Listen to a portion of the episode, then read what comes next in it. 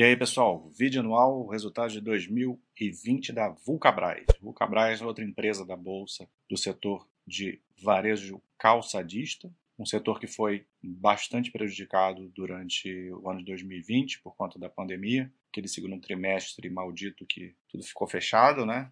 Não é um setor que é muito simples você ficar fazendo compra online, né? Não é, não é, é simples no sentido de que você, você quer comprar um calçado, a não ser que você já saiba muito, já conheça muito, você vai querer experimentar o, o, o calçado, né? E o, a Vulcabras também não tem só calçado, né? Tem, tem roupa ali pela Under Armour, operação da Under Armour no, no Brasil. Então, tem toda essa questão de que é um setor que acaba é, sendo muito penalizado com, com a questão da, do isolamento, né? A empresa cada vez mais tem se identificado como uma empresa de produtos esportivos. As últimas aquisições mostram isso. Já tinha tido as operações do Brasil, da Under Armour, e agora no início do, de 2021 é, a Mizuno, né, as operações da Mizuno também vão entrar aí para ajudar nas receitas da companhia. Mas ainda não vão ter, obviamente, nada relacionado à Mizuno nesse, nesse vídeo aqui. Então a gente começa aqui pelos volumes. A gente vê, tinha falado né, dos esportivos, como que os calçados esportivos são o core business hoje da, da empresa. Apesar dela trabalhar com calçados femininos, né, tem a marca Zaleia,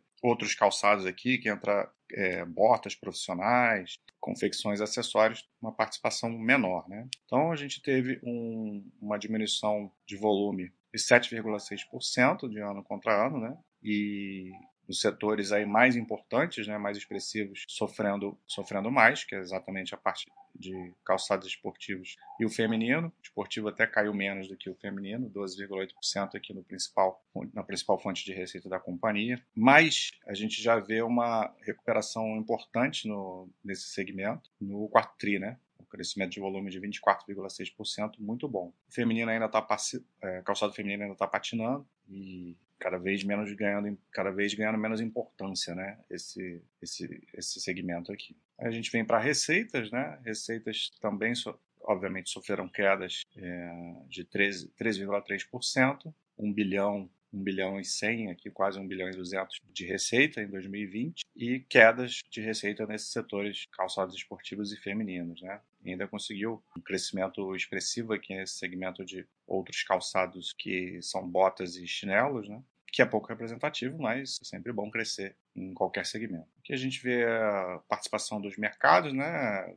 Majoritariamente é, mercado interno, tem muita pouca coisa de mercado externo, então é, 91,4% vem do, do, do, interno. Né? Que parte do e-commerce, né? todas essas empresas de varejo estão fazendo essa caminhada aí, desenvolvimento do e-commerce, todas têm crescido muito, é fácil crescer quando você está é, tá começando, né? não tem nada, é, tem muito pouco, então é, tem um crescimento grande do e-commerce, mas é sempre importante você, você crescer, né? Até que o crescimento que a gente às vezes vê aí até maior, né, do e-commerce em determinadas empresas. Mas um bom crescimento aí, claro, 141,1%. A representatividade ainda é, é bem pequena. Participação aqui, ó, da receita, né, 4,1%, mas melhorando, né? Era de 1,5%. Então, o lucro bruto caiu bastante, né, 26,2%. Ainda tem pressão relacionada a preço dos insumos, né, dos produtos vendidos. A gente teve aí uma, um cenário de segundo semestre de, de inflação, né? Então, o custo do, dos produtos, muitos produtos estão sendo inflacionados, né? Até porque às vezes você até diminuiu a fabricação, né? Então acaba ficando escasso e isso vai gerar um aumento de preço também.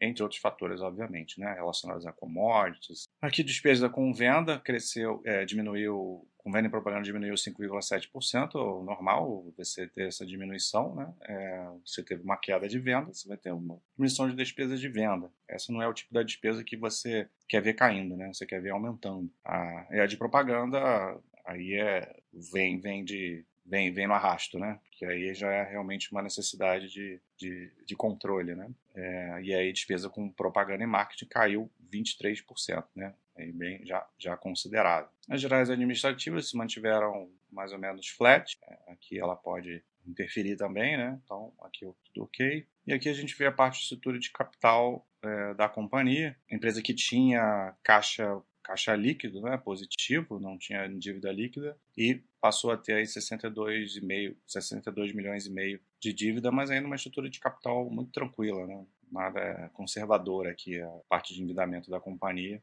Esse aumento aí não, não tem nenhum problema não. E obviamente que a gente esperava uma grande queda de, de lucro líquido, né? Tem mais, mais dívida, pressiona mais o resultado financeiro, né? A taxa de juros também cai, então a receita financeira cai. Então, uma queda importante aí, 31 milhões de receita, pelo menos deu prejuízo, né? O segundo trimestre realmente é, matou uh, essa, esse tipo de empresa. E aqui no quarto TRI já a gente já vê um, um crescimento bom, muito bom, de 21,1%, mostrando retomada do setor. Aqui o EBITDA né, caiu 50% praticamente, né, 112 milhões, bastante queda de margem, você não tem diluição de custo, né, então realmente complicado aí para o operacional. Investimento, né? A empresa reduziu, todo, é, em geral, essa, todas essas empresas sofreram mais, reduziram os investimentos, né? deram uma freada aí no, nos planos, cresceu 26,5% de investimento, 87 milhões investidos em 2020, muitas vezes é só manutenção, né? E aqui a gente vê o fluxo de caixa, né? Em 2020, né? Então, tinha um caixa aí de 65 milhões, terminou com 249 é, mas isso aqui tem muita relação com o aumento de passivo bancário, né? A empresa captando dinheiro aí para se naquele momento crítico, né, do ano, para estar tá mais capitalizada mesmo, né, mais tranquila para muita incerteza, né, que tinha pela frente, com o EBITDA já sabia que o EBITDA ia cair muito, não sabia só o quanto, né, por quanto tempo. Então, é, aumenta o endividamento, então reforça o seu caixa.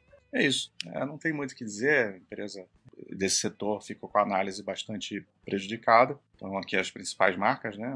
Olímpicos, Under Armour e a Mizuno agora, né? Além da Azaleia, na parte de feminino, né? Então, vamos ver aí se em 2021 a empresa volta a, a performar bem. O último trimestre do ano deu esse sinal, é, melhora, resultados positivos e vamos esperar 2021 aí para ver como vai ser a Vulcabras. Um abraço.